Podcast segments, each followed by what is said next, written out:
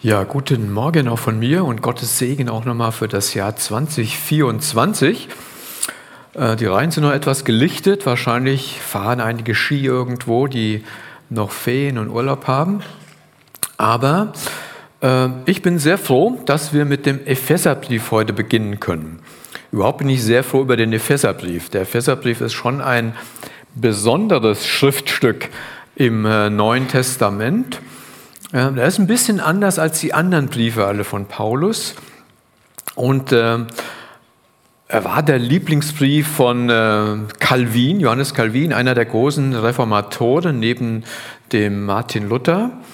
Und er wurde auch von Kirchenvätern und von Auslegern, Theologen immer wieder als etwas ganz Besonderes dargestellt. Sozusagen als, der eine sagt, naja, das ist eine äh, das ist, ist die Königsschrift von Paulus überhaupt oder das ist die Krönung aller Schriften, die Paulus hier uns gegeben hat. Und ähm, seit dem zweiten Jahrhundert ähm, in unserer Zeitrechnung gibt es eine unzählige Anzahl von Kommentaren zu dem Epheserbrief. Und es wird auch im Laufe der nächsten Jahre, Jahrzehnte noch unzählige Kommentare geben, weil man damit nie fertig werden wird. Also der Epheserbrief, den lässt kann man nicht in äh, eine Excel-Tabelle packen oder so zusammenkriegen, dass man denkt, naja gut, jetzt habe ich's. Weil wenn ich jetzt sage, jetzt habe ich's, dann fange ich irgendwo wieder vorne an. Und ähm, das ist schon sehr beeindruckend. Und äh, auch wenn wir jetzt die nächsten Wochen mit dem, uns mit dem Epheserbrief beschäftigen, können wir nicht sagen danach, okay, jetzt haben wir es sondern dann ist es gut, wieder vorne anzufangen und wieder diesen Brief auf sich wirken zu lassen. Das muss ich schon sagen. Ich habe jetzt natürlich ein paar Mal durchgelesen und verschiedene Übersetzungen gelesen. Ähm, würde ich jedem immer empfehlen und dann merkt man, ach du Schreck, äh, das habe ich ja gar noch nicht so gesehen oder das habe ich gar nicht verstanden. Ja, weil wir, wir bewegen uns im Epheserbrief mal im Himmel und mal auf der Erde und in Christus und auf verschiedenen Ebenen. Und das immer alles zusammenzukriegen, das ist, glaube ich, für uns nicht einfach oder gar unmöglich. Äh, also deshalb mache ich euch Hoffnung und äh, würde euch ermutigen, den Brief zu lesen, immer wieder zu lesen. Es gibt zwei Kommentare, die will ich empfehlen, mache ja auch den, den Büchertisch. Ähm, der eine ist ein richtig dickes Teil, ganz neu, vom Wilfried Haubeck, einem Dozenten des Theologischen Seminars in Eversbach, der ist im Ruhestand. Ähm, der ist sehr gut, aber sehr umfangreich und sehr teuer. Äh, dann gibt es einen von John Stott, den kann ich auch empfehlen. Ähm, den haben wir schon mal genutzt als Kleingruppe vor ein paar Jahren, haben wir den Epheserbrief mal durchgegangen. Der ist so für uns einfache Gemeindeleute, kann man gut lesen, mit Gesprächsleitfaden und so weiter. Also den haben wir mit Gewinn gelesen. Und äh, wer da mehr darüber wissen will, kann es nachher am Büchertisch mal sagen. So, Soweit jetzt, das ist, äh, wie heißt das dann, der Werbeblock. Ja, also Ermutigung, sich intensiver damit zu beschäftigen. Nicht nur eine Predigt zu hören, sondern sich intensiver damit zu beschäftigen. Das wäre schon äh, wichtig und toll, gerade was den Epheserbrief betrifft. Bevor wir jetzt in den äh, Brief ganz einsteigen, würde ich gern mit einem Zitat von John Stott beginnen, der versucht hat, den Epheserbrief in seiner, in seiner Zielrichtung zusammenzufassen. Ich habe das ein bisschen umgeschrieben, in zwei Sätzen gefasst. Und wenn man das verinnerlicht hat oder weiß, was da drin steht, dann kann man sich ein bisschen vorstellen, was der Brief alles sagen will. Genau, da hat er schon eine Folie aufgelegt. Ich lese es mal kurz vor. Das heißt also, der Epheserbrief ist das Evangelium von der Gemeinde, die Gottes ewige Absicht in die Tat umsetzt, durch Jesus Christus eine neue Gemeinschaft zu schaffen, die sich strahlend hell von dem dunklen Hintergrund der alten Welt abhebt. Also der Epheserbrief schreibt uns, beschreibt uns, wie wir als Gemeinde sein sollen wie wir uns strahlend hell, also es gibt ja in Jesus da bei den, in, den, äh, in der Bergpredigt, da wir sollen ein Licht auf dem Berge sein.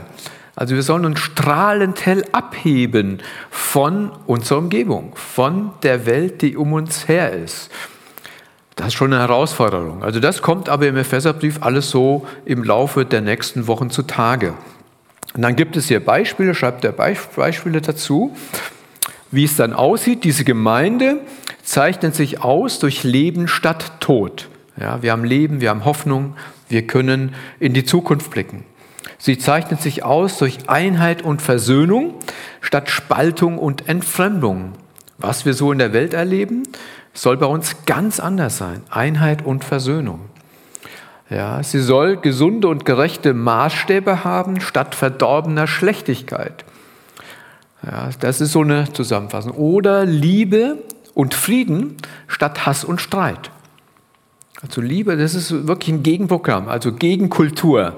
Der Epheserbrief beschreibt uns eine Gegenkultur.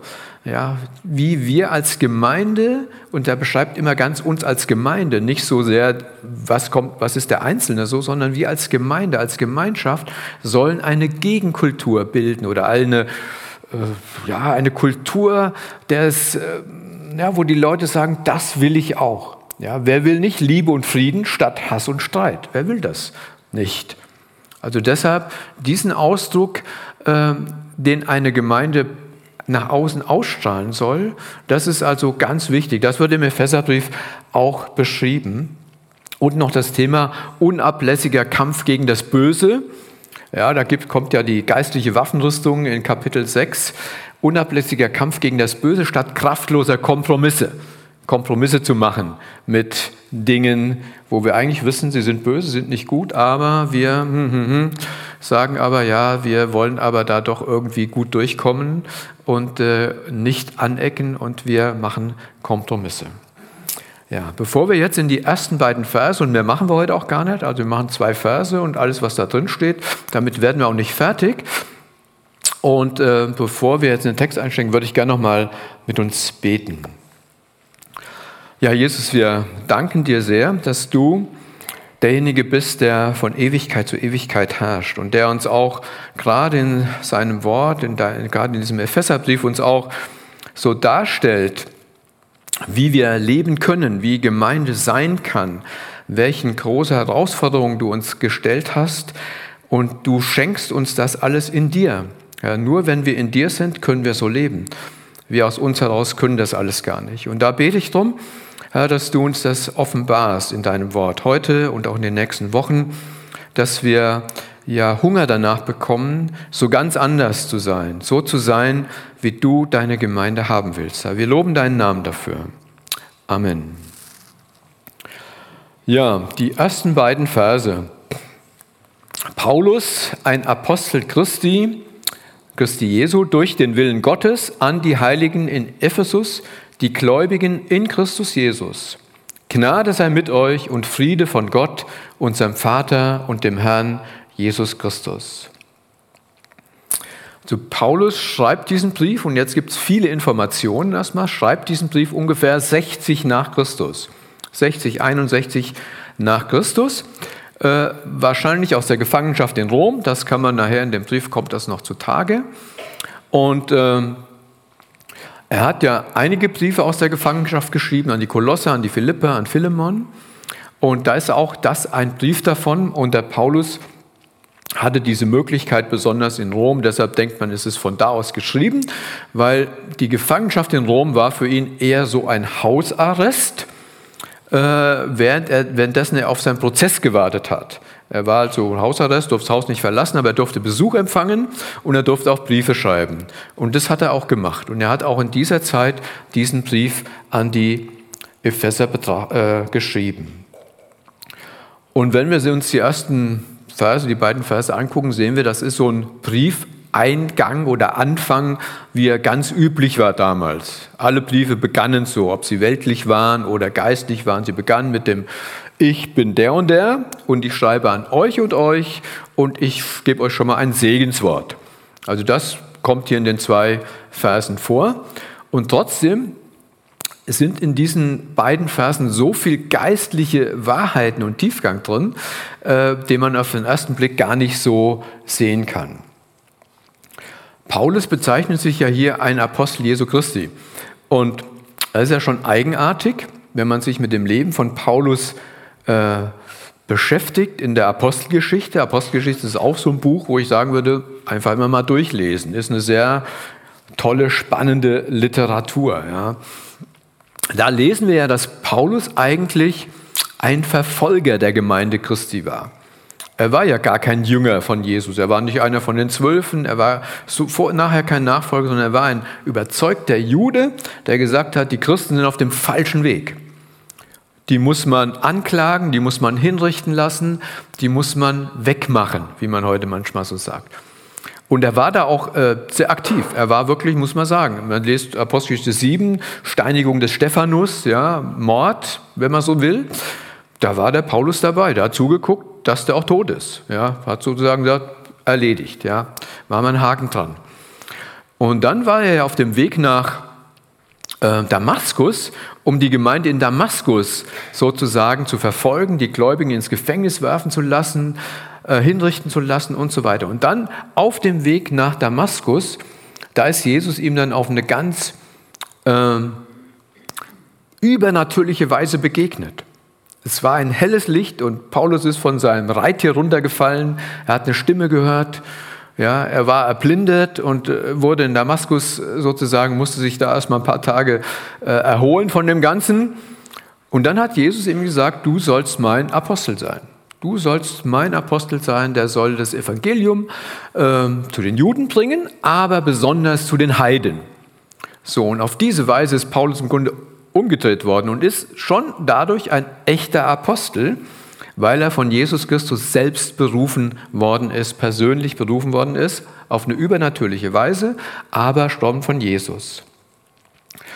Und dann schreibt er an die Empfänger, an die Empfänger in Ephesus, die Heiligen in Ephesus.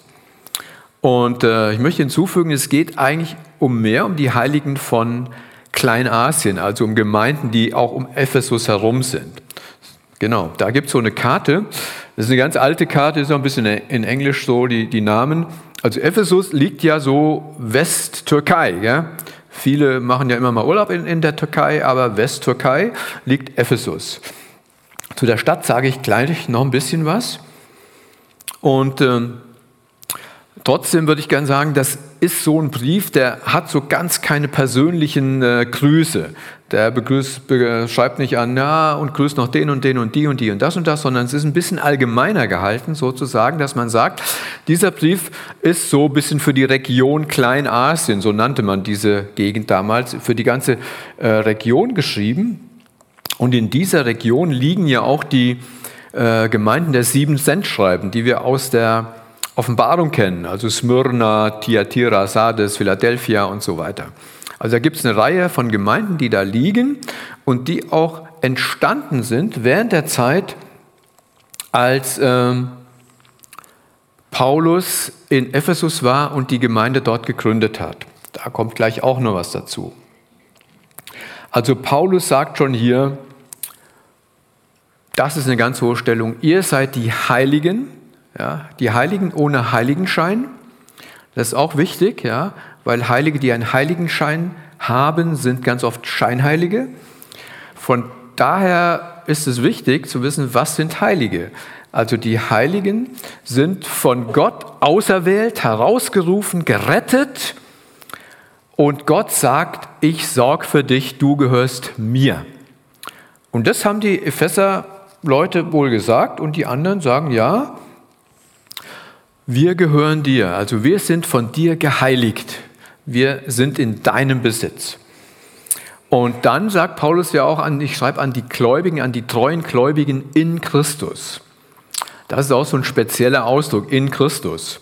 Da wird wahrscheinlich den, am nächsten Sonntag sehr viel drüber gesprochen werden, weil im ersten Kapitel kommt das ganz geballt vor. Fast in jedem Satz steht drin, in Christus in ihm, in dem äh, Sohn, in dem Geliebten und so weiter. Also in ihm. Was heißt es, in ihm zu sein? Ja, ist auch ein sehr spannendes Thema, in ihm zu sein. Will ich aber heute nicht weiter drauf angehen, eingehen. Ja, und wenn wir jetzt davon ausgehen, der Brief ist an eine Region geschrieben worden, also natürlich erst an Ephesus, aber von Ephesus auch an andere Gemeinden, die da drumherum waren, haben alle davon profitiert dann müssen wir uns trotzdem mit der, mit der Stadt Ephesus beschäftigen, weil es wichtig ist zu sehen, was war das für eine Stadt? äh, was war in dieser Stadt los und wie war es möglich, dass da eine Gemeinde entstanden ist und was bedeutet das alles, diese Stadt Ephesus. Machen wir mal ein anderes Bild. Das ist so ein ganz altes Bild. So ungefähr sah sie aus. Ja. Die Römer haben ja diese Stadt gegründet an der Westküste von Kleinasien oder der Türkei. Und die Römer haben ja immer sehr toll gebaut, so quadratisch praktisch, dass man sich immer kannte, immer auskannte. Ähm, so war Ephesus gebaut. Und Ephesus war ähm, eine sehr, sehr wichtige Stadt in diesem, in diesem Gebiet Kleinasien. War eine sehr wichtige Stadt, war ein, hatte einen Hafen, das war natürlich schon mal toll, einen Hafen und hatte dadurch natürlich ein großes, äh, einen großen wirtschaftlichen Einfluss, war ein Handelszentrum. Da war also alles los, was man sich vorstellen konnte. Ja, ist ja immer so, Hafenstädte ja, sind aber wichtig. Für, für Paulus waren ja Hafenstädte immer wichtig.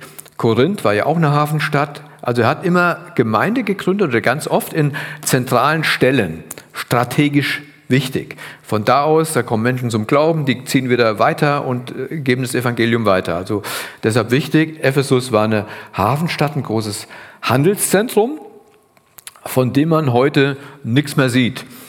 Also es gibt noch ähm, ja, Ausgrabungen und man kann auch dahin reisen und kann irgendwelche Reste gucken, aber heute liegt Ephesus so acht bis zehn Kilometer Land, im, im, Landesinneren, weil alles verschlammt ist und nach und nach äh, die Erde im Laufe der Jahrhunderte, Jahrtausende das andere, alles andere zugedeckt hat. Damals war Ephesus aber eine Riesenstadt für die damalige Zeit. War eine sehr, sehr große Stadt. Man sagt so ungefähr 250.000 Einwohner. Also ist schon für die damalige Zeit gigantisch groß. War eine richtig große Stadt. Und äh, sie hatte viele kulturelle äh, Angebote.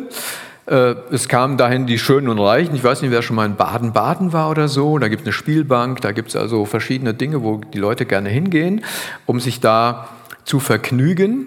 Das war in Ephesus möglich. In Ephesus gab es auch ein großes Theater. Das spielt nachher nochmal eine Rolle. Ein Riesentheater, da muss man sagen, 25.000 Sitzplätze. Das ist schon was. Also wer so ein Theater schon mal gesehen hat, der wird sagen, ja, das kenne ich heute keins bei uns, sage ich mal. Ja, also ein Riesentheater. Und da gab es äh, Prozessionsstraßen und so weiter und so fort. Und ähm, dann gab es noch einen Faktor, der wichtigste Faktor von allen Vieren, das war der Tempel der Artemis. Der ist so rechts ein bisschen gezeigt da auf der Seite. Artemis, schon mal gehört? Also ich kenne es heute nur als Augenklinik. Ja. Artemis, äh, wie heißt der Name lateinisch? Ja, es ist so Mysterienkulte. Also Artemis ist ja griechisch und äh, lateinisch heißt es Diana. Diana, was ist die Diana für eine Göttin? Keine Jäger unter uns. Ich glaube, Diana war schon die Göttin der Jagd und äh, die Göttin der, die Beschützerin der jungen Frauen und äh, hatte verschiedene Funktionen, diese Göttin. Artemis, ja. Ich nenne sie mal Artemis, weil da hieß sie halt äh, auch Artemis. Ähm, aber auch Diana. Es wurde halt wechselweise be be benutzt, weil die Römer ja da auch in der Stadt waren. Und dieser ähm, Tempel, dieser Artemis-Tempel, der gehörte zu den sieben Weltwundern, die damals äh, sozusagen bekannt waren. Also eine wirklich richtige Sehenswürdigkeit. Ja, man kann sich vorstellen, dass da viele Leute gekommen sind. Und noch, noch was aus der Mythologie, der griechischen Mythologie. Ich habe früher musste mal Latein lernen, dann hatte man so mythologische Dinge, das war ganz interessant. Also gibt ja Zeus. Zeus ist ja der oberste Gott. Und äh, die Artemis sozusagen wurde von Zeus direkt auf die Erde geworfen und hat jetzt da ein Standbild gehabt. Also eine ganz wichtige Geschichte. Ja, Mythologie. Damals haben die ja so gelebt. Also man sieht hier noch, es gibt einen Tempel der ägyptischen Gottheiten, es gibt einen Tempel für äh, römische Gottheiten und Artemis war halt eine griechische Gottheit. Ja, war so ein bisschen gemischt. Und da gab es ganz, ganz viele äh, Pilger, die immer dahin kamen. Und äh, der Tempel war 60 Meter hoch. Wenn sich einer vorstellt, wie hoch ist, sind 60 Meter. Weiß nicht, wie hoch ist unser Gebäude hier? 20 vielleicht, ja, 20, vielleicht auch 25. Also ein Riesenteil. Also das war der Punkt, wo Paulus eine Gemeinde gegründet hat. Also das war Ephesus, eine völlig weltliche Stadt. Es gab keine Christen, es gab Juden, ja, Synagoge gab es, jüdische Community, ansonsten gab es nur Heiden, unterschiedliche heidnische Bräuche. Ich habe keine Ahnung, wie viele heidnische Bräuche es in Herborn gibt bei uns in der Umgebung, aber es gibt bei uns auch viele heidnische Bräuche. Ja. Und äh, je nachdem, in welche Stadt man kommt in Deutschland, gibt es ganz viele heidnische, heidnische Bräuche. Da wundert man sich, dass das möglich ist. Ja. Und dieses Heidentum, das hat natürlich ähm, ja, die Menschen in ihren Bann gezogen. Sie kamen schon nach Ephesus, um diesen heidnischen Gottheiten sie anzubeten. Und da kommt jetzt Paulus hin. Und jetzt geht es um die Gründung der Gemeinde. Die Gründung in der Gemeinde in Ephesus ist eine super spannende Geschichte. Würde ich auch empfehlen zu lesen. Apostelgeschichte 18, 19, auch noch ein bisschen 20. Das können wir jetzt leider heute Morgen nicht machen. Aber wenn man das liest, dann denkt man, das ist ein Wahnsinn, was da alles abgegangen ist. Das wünschen wir uns heute manchmal. Ja, wir haben so, äh, oder virtuell erlebt man manches, aber die haben das live erlebt. Die haben das alles live erlebt. Ja. Also der Paulus, der kam äh, von Korinth, haben wir eben die Karte gesehen, übers Meer mit äh, Aquila und Priscilla. Das ist die zweite Missionsreise, Ende der zweiten Missionsreise von Paulus war das. Kam er praktisch nach Ephesus. Und wie so seine Art war, hat er gesagt, äh, ich gehe gerade mal in die Synagoge und lehre mal da. Und das hat er dann auch gemacht. Ja. Und äh, er war, ist aber nur kurz geblieben. Er hatte, er hatte einen Termin in Jerusalem, wollte noch zum Fest hin, sagte hier Aquila Priscilla.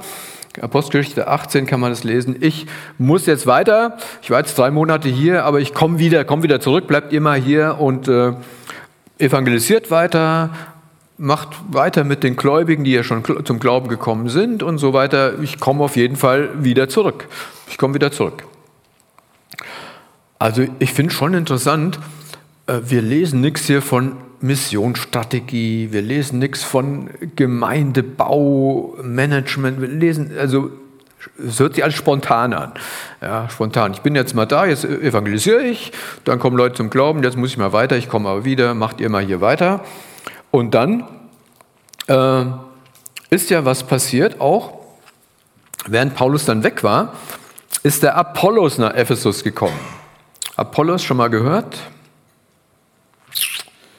Ja, Apollos. Apollos, der kommt auch im Korintherbrief vor. Also wir hatten ja letztes Jahr mal über Korintherbrief gelesen. Apollos war ein sehr begnadeter Evangelist. Apollos war ein toller Redner. Den fand, also der hat, hm, liest man manchmal, hat den Juden das Maul gestopft oder so. Also der war wirklich ein sehr äh, toller Redner, Evangelist, ja, würde ich sagen. Aber er war dogmatisch, theologisch war er nicht so gut in äh, systematischer Theologie. Und dann lesen wir dann, Priscilla und Aquila haben den dann noch weiter unterwiesen. Also er war evangelistisch, hat Menschen zum Glauben gerufen, aber Tauffragen waren für ihn noch nicht geklärt und so weiter und so fort. Da haben sie ihn also unterwiesen. Und dann ist also der Apollos weitergezogen nach äh, Korinth. Also da war immer Bewegung, war immer Bewegung. Und dann kommt Paulus auf seiner dritten Missionsreise, kommt er zurück nach Ephesus. Da kommt er zurück und da fand er schon einige Dutzend Jünger vor. Also da waren schon Leute zum Glauben gekommen. Es gab noch keine Gemeinde wirklich, aber er fand welche vor. Die hat er getauft und er hat ihnen die Hände aufgelegt. Der Heilige Geist kam auf sie. Also es entstand was. Es kam was, entstand was. Und dann hat Paulus äh, erst nochmal drei Monate in der Synagoge gelehrt. Dann waren aber die Juden nicht so einverstanden mit seiner Lehre und haben ihn wieder haben ihn rausgeschmissen. Und danach hat er nochmal zwei Jahre in der, in der Schule des Tyrannus, so heißt der Mensch, äh, sozusagen Gemeinde gebaut, Lehre verbreitet. Und das war schon der längste Aufenthalt, den Paulus jemals in einer seiner Gemeinden gemacht hat. Also zwei Jahre, er schreibt nachher, sagt er, ich war drei Jahre bei euch, also es ging ja noch weiter. Also Paulus war ganz lange da und während dieser Zeit, das lesen wir auch in der Apostelgeschichte, das geschah zwei Jahre lang und dass alle in der Provinz Asien wohnten, das Wort des Herrn hörten, Juden und Griechen. Also da sind auch die anderen Gemeinden entstanden, um Ephesus herum. Also Paulus hat da durch diesen Dienst sind Leute zum Glauben gekommen, die sind in ihre Städte wieder zurück oder Umgebung und da ist eine ganz, ganz breite Erweckungsbewegung in der damaligen Westtürkei geschehen. Ja, heute gibt es da, glaube ich, nichts mehr. Aber damals war das eine Hochzeit der Gläubigen. Und während Paulus da war, passierten einige sehr, sehr bemerkenswerte Ereignisse. Also wir lesen da, Paulus heilte nicht wenige Kranke. Menschen haben seine Schweißtücher genommen und haben es auf Kranke gehalten, die sind gesund geworden. Es geschahen viele äh, Heilungswunder, es geschahen viele Wunder. Und äh, das hat Leute beeindruckt.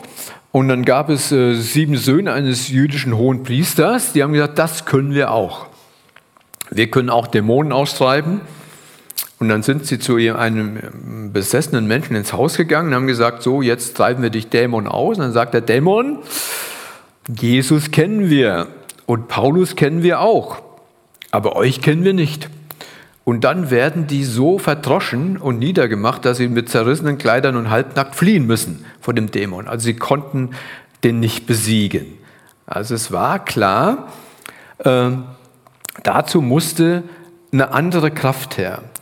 Und das, das führte dazu, das hörten alle, ja, die ganzen Menschen haben gehört, also die wollten das auch machen, aber sie sind furchtbar gescheitert. Sie, sind, sie haben es nicht geschafft.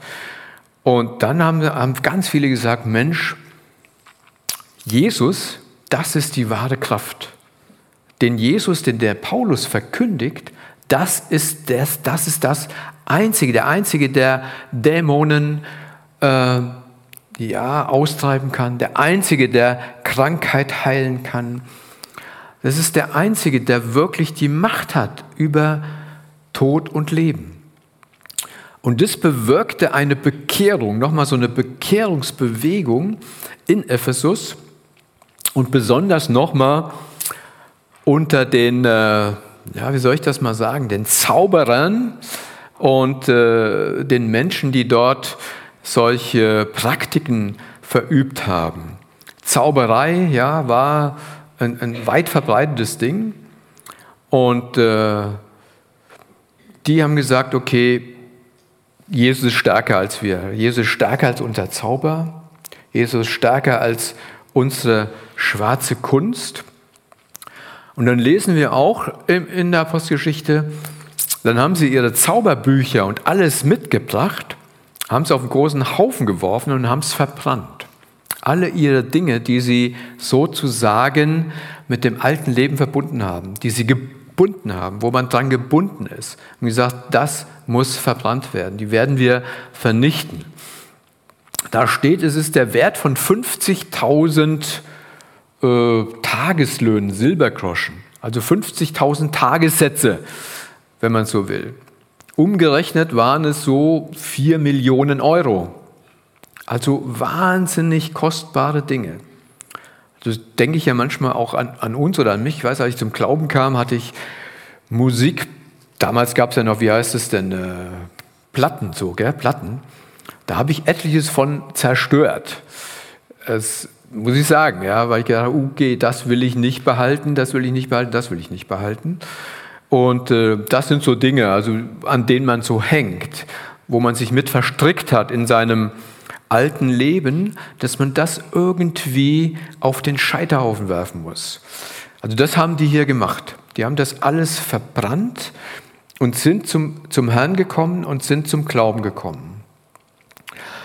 Das war aber noch nicht das Ende, weil jetzt war ja klar, Jesus hat sozusagen hier eine Gemeinde. Und jetzt gibt es viele Menschen, die an Jesus glauben und die Jesus nachfolgen. Was machen wir jetzt mit der Artemis? Die brauchen wir jetzt eigentlich gar nicht mehr. Was machen wir jetzt mit diesem riesen Tempel? Und da kamen jetzt die Goldschmiede, also die, die vom Tourismus gelebt haben, die gesagt haben, okay, super, wir haben hier Tempel-Nachbildungen, äh, wir haben Diana-Nachbildungen, wir leben hier super gut, wir haben so viele Touristen, wir haben so viele Menschen, die hier, von denen wir leben, die Goldschmiede sagen, wenn das jetzt hier so weitergeht, wir werden pleite.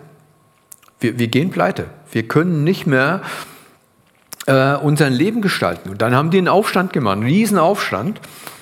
Ja, heute fahren die Bauern mit dem Traktor nach äh, Berlin oder so und die haben damals, die sind mit, die haben eine Prozession gemacht ins Theater und haben geschrien, zwei Stunden lang groß ist die, äh, der Tempel der Diana, der Artemis und haben also einen riesen, riesen Rabatz gemacht, um wollten halt so Paulus und all die fett, äh, loswerden.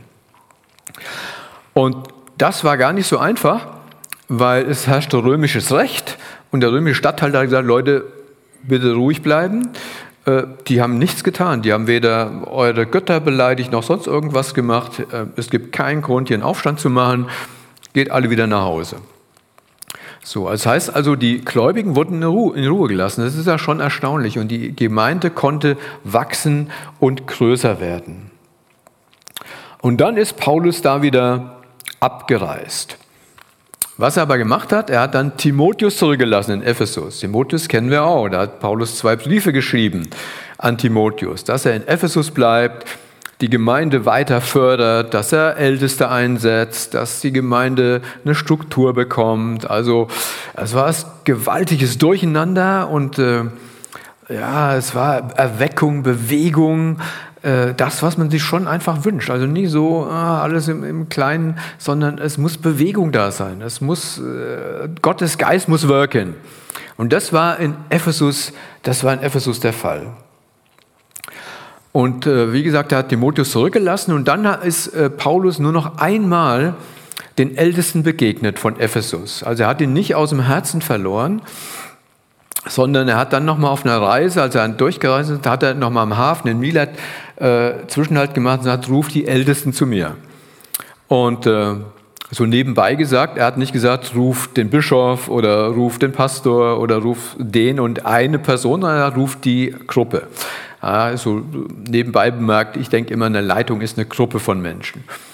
Und äh, ruft die Ältesten zu mir und dann äh, gibt er ihnen nochmal, äh, sagt er zu ihnen, äh, denn das weiß ich, dass nach meinem Abschied reisende Wölfe zu euch kommen, die die Herde nicht verschonen werden. Aus eurer Mitte werden Männer aufstehen, die Verkehrtes lehren, um die Jünger an sich zu ziehen. Darum seid wachsam und denkt daran, dass ich drei Jahre lang Tag und Nacht nicht abgelassen habe, einen jeden unter Tränen zu ermahnen. Also er ermahnt die Gemeindeleitung da und sagt, euer Hauptaufgabe ist, auf die gesunde Lehre zu achten. Achtet auf die gesunde Lehre und verkündigt die immer. Ja, das ist das ganz Entscheidende. Und wenn wir nochmal lesen über einen Epheser, die Epheser kommen ja auch nochmal in den Sendschreiben vor, also in der Offenbarung, wenn wir da lesen, was über sie gesagt wird, muss man sagen, gut, das haben sie gemacht. Also sie haben an der Lehre festgehalten, weil da werden sie gelobt, dass sie die Lehre festhalten. Da werden sie gerügt, dass sie die erste Liebe verlassen haben ist jetzt nicht unser Thema, wäre nochmal ein anderes Thema. Ja? Also ganz dogmatisch, äh, systematische Theologie super, aber keine Liebe. Hm. Ja, gehört also alles zusammen. Aber das wäre nochmal ein anderes Thema. So, und das war also die Gründung der Gemeinde. Also Paulus hat hier sozusagen diese Gemeinde gegründet und der Brief, den er jetzt schreibt, der ist sozusagen eine Zusammenfassung, wie er sich Gemeinde vorstellt. Gemeinde kennt er und Gemeinde ähm, soll, bestimmte, soll sich bestimmterweise ausdrücken. Und deshalb hat er diesen Brief geschrieben, ja, wo er lange war und hat die auch geprägt, diese Gemeinde. Und diese Gemeinde und dieser Brief ist ja nicht so an die persönlichen Leute geschrieben, habe ich schon gesagt, sondern ist mehr allgemein gehalten. Und es geht immer um die Gemeinschaft, die Gemeinschaft der Gläubigen. Nicht um den einzelnen Gläubigen so in erster Linie, sondern um die Gemeinschaft, wie wir als Gemeinde leben sollen. Das ist so die Intention des Epheserbriefs. Genau, und jetzt würde ich gerne noch die, den zweiten Vers noch so durchgehen. Das geht schneller. Ähm, da steht drin, Gnade sei mit euch und Friede von Gott, unserem Vater und dem Herrn Jesus Christus. Dieser zweite Vers, der eigentlich ja so zum Eingangskurs gehört, also ein Segenswunsch. Gnade und Friede sei mit euch. Und trotzdem sind das zwei Worte, die sich auch durch den ganzen Epheserbrief durchziehen. Es ist auch interessant, also auch andere Worte ziehen sich durch, aber Gnade und Friede zieht sich durch den ganzen Epheserbrief durch. Und äh, ich will nur ein Beispiel nennen von jedem, einmal für Gnade. Da habe ich äh, drei Verse, das sind schon, ich würde fast sagen, meine Lieblingsverse oder Verse, die auch mich mein Leben schon so begleitet haben. Ja, die, die kenne ich auch in Luther und so auswendig, kenne ich nicht in allen auswendig. Da sagt, denn aus Gnade seid ihr errettet durch den Glauben und das nicht aus euch. Gottes Gabe ist es, nicht aus Werken, damit sich nicht jemand rühme. Also alles, was ich bin und habe, alles, was wir sind und haben, ist Gnade Gottes. Dass wir hier zusammensitzen können, ist Gnade Gottes. Dass wir morgens aufstehen konnten, ist Gnade Gottes. Also all das, was wir, wenn wir Arbeit haben, das ist Gnade Gottes. Äh, also wir haben nichts verdient. Ich habe nichts verdient. Nichts verdiene ich selbst, sondern es ist Gnade Gottes, es ist Geschenk, Gabe Gottes, nicht aus Werken. Ja, also nicht, dass man sagt, naja gut, ich tue aber das und das, ich tue das und das. Äh, da habe ich mir doch bei Gott ein Fleißständchen verdient. Das ha habe ich nicht. Es ist Gnade, dass ich das machen darf. Es ist ein Geschenk, dass ich das tun darf. Es ist ein Geschenk, Gemeinde zu haben. Es ist ein Geschenk, Gemeinschaft zu haben. Das ist ein Geschenk. Aus dieser Gnade heraus will Paulus, dass wir leben. Es ist Gnade. Ja. Es ist Gnade, dass ich das tun kann. Und dann steht da weiter, wir sind eine neue Schöpfung oder ein neues Gebilde. Es ist Gnade, dass er, uns, dass er uns errettet hat. Und dann hat er uns neu gemacht, auch wieder, da steht in Christus Jesus, da gibt es wieder in Christus, zu guten Werken, damit wir darin wandeln sollen, die er zuvor bereitet hat, ja. Damit wir in ihnen wandeln sollen. Also es ist auch Gnade, wenn wir was tun dürfen für den Herrn, dann ist es Gnade. Ja, wenn er und, und wir brauchen uns nicht abzumühen. Ich denke immer, ja, man muss nicht überlegen, was muss ich, was kann ich tun, was soll ich tun, äh, sondern der Herr legt einem Dinge vor die Füße, wenn ich in Christus bin, in Christus lebe, und dann soll ich es tun. Und dann wandle ich in den Werken, die er zuvor bereitet hat. Die tue ich. Da braucht man sich gar nicht so viele Gedanken machen, denke ich immer. Man, das, das, was der Herr vor die Füße legt, das mache ich. Ja. Und er wird einem etwas vor die Füße legen. Wenn man natürlich denkt, okay, ich will lieber nichts vor die Füße gelegt haben, dann halte ich Abstand von dem Herrn und bin nicht wirklich in Christus, sondern ja, sag ja, Jesus okay, aber so in ihm sein, das tun, was immer, hm, weiß ich nicht so richtig. Also wir sind eine neue Schöpfung durch und in Jesus und dürfen ihm dienen. Und dann das zweite noch, der Friede. Der Friede, das ist ja auch so. Äh, da habe ich auch noch mal sowas rausgesucht, sage ich äh, noch, noch mal was zu, ein paar Verse. Der Friede, den hat auch Christus geschaffen. Er hat Friede geschaffen zwischen den Menschen und Gott und dem Vater, zwischen mir und dem Herrn, zwischen Gott und uns. Also das ist, er ist unser Friede. Er hat Friede geschaffen, das lesen wir im zweiten Kapitel, zwischen den Juden und den Heiden und hat aus Juden und Heiden eine neue Gemeinschaft gemacht, eine neue Gemeinde. Also egal wie unterschiedlich wir sind und waren, wo wir herkommen, welche Kulturen wir in uns tragen, welche Sprachen wir sprechen, Christus, in Christus macht er Friede zwischen uns. Ja, das, das ist so das Bestimmende. Und in Kapitel 6 lesen wir ja als Teil der Waffenrüstung, das habe ich äh, eben, glaube ich, schon mal kurz erwähnt, dass wir bereit sein sollen, das Evangelium des Friedens zu verkündigen. Also das Evangelium des Friedens, des Friedens mit Gott, des Friedens unter den Geschwistern. Ja. Und dann sorgt der Heilige Geist dazu, dafür, dass wir auch als Gemeinschaft, als Gemeinde in Frieden leben. So ermahne ich euch nun, das ist Kapitel 4, Verse 1 bis 3, so ermahne ich euch nun, ich, der Gebundene im Herrn, also da lesen wir, dass er im Gefängnis war, gebunden im Herrn, dass er gefangen war, dass ihr der Berufung würdig wandelt, zu der ihr berufen worden seid. Also wir sind ja vom Herrn berufen, Heilige auserwählt, wir sind, jetzt sollen wir würdig wandeln.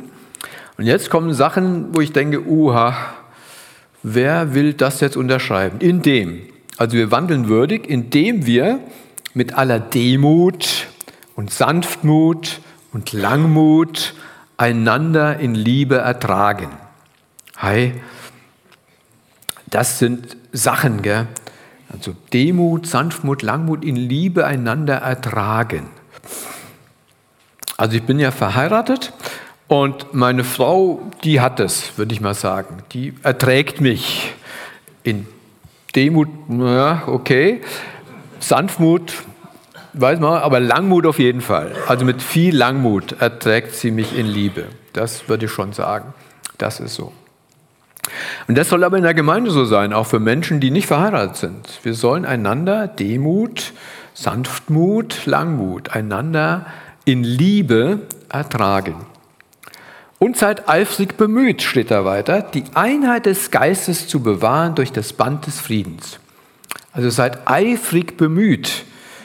Das heißt, man sollte alles dafür tun, dass Frieden ist. Man sollte alles äh, einsetzen, dass das Band des Friedens die Gemeinschaft zusammenhält. Also das sind schwere Sachen. Gell? Das ist ja gut, dass wir darüber noch mal in ein paar Wochen noch mal nachdenken, über diese Verse, so noch mal intensiver nachdenken können. Aber kann man jetzt schon mal drüber nachdenken. Langmut, Sanftmut, ja, in Liebe ertragen, Band des Friedens. Also Gottes Friede ist ein wesentliches Kennzeichen, das sagt Paulus hier in seinem, seiner Eröffnung, eine, ein wesentliches Kennzeichen einer geistlichen Gemeinde, wenn Frieden da ist. Das heißt also, wenn wir aus der Gnade Gottes leben, dann sind wir ja neue Geschöpfe geworden. Und wenn dadurch Frieden in unserem Leben erst, in unserer Beziehung kommen soll, dann wird es nochmal konkreter. Das kommt auch nochmal vor in dem in Epheserbrief. Was, wie, wie, wie habe ich Frieden? Wie, wie kriege ich Frieden? Da kommt vor die Abkehr äh, von dem sündigen Leben der Heiden. Das kommt vor im Epheserbrief. Ich mache mal so einen kleinen Überblick nochmal. Ähm, es geht darum, den neuen Menschen in Christus anzuziehen. Es geht darum, Wahrheit und Ehrlichkeit in unseren Beziehungen zu leben. Es geht darum, Fleiß und freundliches Reden, Barmherzigkeit gegeneinander. Und es geht ganz praktisch dann ab Kapitel 5 um unsere Beziehungen in der Ehe. Wie soll das aussehen? Beziehungen mit den Kindern, Erziehung, wie soll das aussehen? Die Beziehung Arbeitgeber, Arbeitnehmer, wie soll das aussehen? Wie sieht das aus?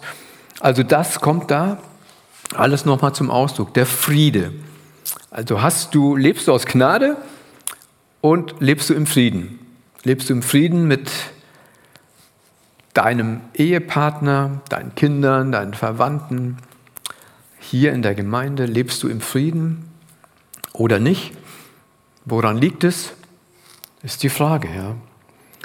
Das heißt also, wenn wir das alles ernst nehmen mit diesem Frieden und wenn das sichtbar wird in unserer Gemeinschaft, in unserer Gemeinde, dann machen wir einen echten Unterschied zu der Welt. Dann machen wir einen echten Unterschied. Weil das gibt es in der Welt nicht. Dann machen wir einen echten Unterschied zu der Welt und zu der Gesellschaft um uns her. Und wenn wir natürlich die Maßstäbe der Welt verinnerlicht haben, in denen immer leben und die mit in die Gemeinde bringen, in die Gemeinschaft bringen und die da auch ausleben, dann machen wir keinen Unterschied. dann machen wir einfach keinen Unterschied. Dann blicken Menschen außerhalb der Gemeinde auf uns und bezeichnen uns als fromme Heuchler. Dann kommt das Thema mit dem heiligen Schein, die Scheinheiligen, die einen heiligen Schein haben. Dann betrachten sie als fromme Heuchler, die fromm tun, aber ansonsten keinen Unterschied machen. Vielleicht sogar noch schlimmer sind. Ich, ich erinnere mich an meine Zeit, als ich noch nicht lange gläubig war. Da bin ich in eine kleine Gemeinde gegangen bei uns im Ort. Meine Eltern sind nicht gläubig, ich komme aus einem völlig säkularen äh, Hintergrund. Und dann konnte mir meine Mutter aufzählen, welche Vergehen diese Menschen, waren ja nicht so viele, alle in, in ihrem Leben haben. Das konnte die mir aufzählen. Dorf weiß man alles voneinander. Und das war schon schlimm. Äh, gut, ich war begeistert von Jesus und äh, hat mich jetzt nicht nieder, runtergezogen, aber es war schon schlimm, wenn ich gesehen habe, aha, so sehen uns die anderen Leute. Es ist überhaupt nicht äh, empfehlenswert. Also die haben überhaupt nicht gedacht, oh, das ist auch toll, sondern die sagen, das sind alles fromme Heuchler.